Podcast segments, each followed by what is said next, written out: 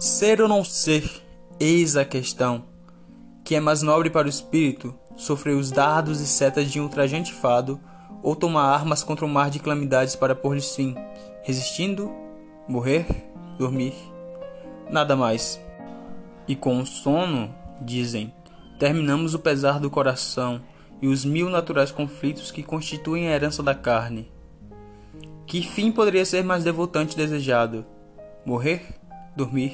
Dormir? Talvez sonhar? Sim, eis aí a dificuldade, porque é forçoso que nos detenhamos a considerar que sonhos possam sobreviver durante o sono da morte, quando nós tenhamos libertado do torvelinho da vida. Aí está a reflexão que torna uma calamidade a vida assim tão longa. Por quê? Se não, quem suportaria os ultrajes e desdéns do tempo, a injúria do opressor, a afronta do soberbo, as angústias do amor desprezado, a morosidade da lei, as insolências do poder e as humilhações que o paciente mérito recebe de um homem digno, quando ele próprio pudesse encontrar quietude com um simples estilete. Quem gostaria de suportar tão duras cargas, gemendo e suando sob o peso de uma vida afanosa, se não fosse o temor de alguma coisa depois da morte, região misteriosa de onde nenhum viajante jamais voltou, confundindo nossa vontade e impelindo-nos a suportar aqueles males que nos afligiram, ao invés de nos atirarmos a outros que desconhecemos.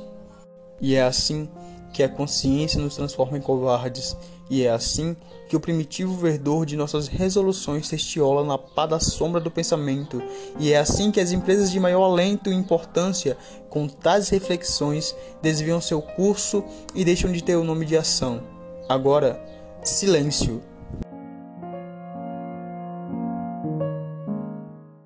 Com essa tentativa falha de um monólogo do Hamlet, eu inicio mais um NB então seja bem-vindo a mais um episódio sem contexto, sem nexo, sem coerência alguma. E é isso. Bom, eu tava afim de começar esse episódio de uma maneira muito bonitinha e tal.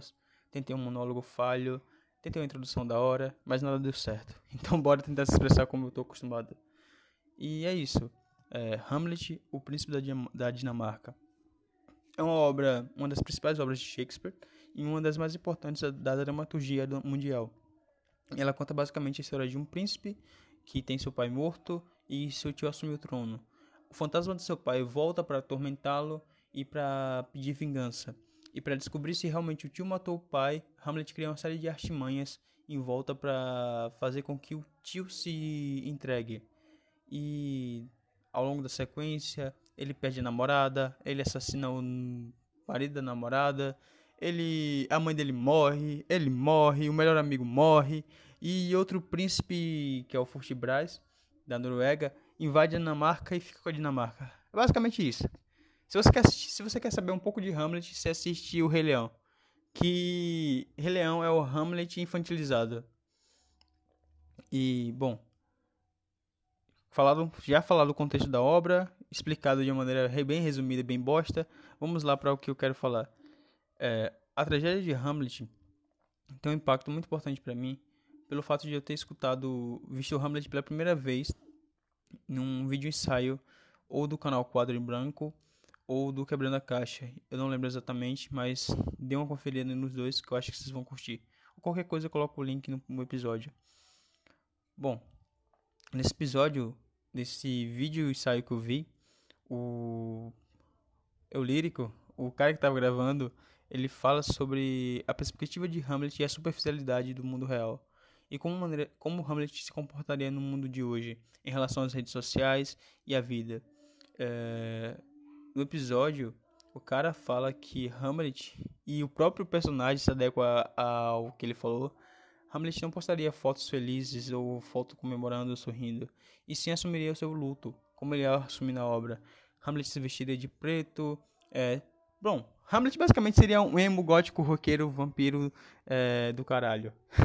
o típico adolescente mimado que acha que a vida não vale a pena. Mas a vida não vale a pena e nem todo adolescente mimado. Então me desculpem pela ofensa, mas vão se foder. De novo, me desculpem pela ofensa. é, bom, é, a questão de ser ou não ser me chamou muito a atenção. Não só pelas referências que são memoráveis.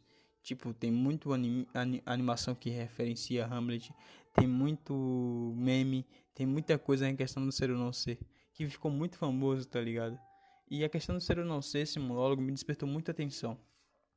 Pelo fato de eu não entender o contexto quando eu li pela primeira vez, quando eu era mais novo. E hoje, relendo, eu também não entendo o contexto, mas agrego mais. Ser ou não ser se trata de existir ou não existir, sobre morrer ou viver, sobre agir ou não agir. E o monólogo é basicamente sobre isso.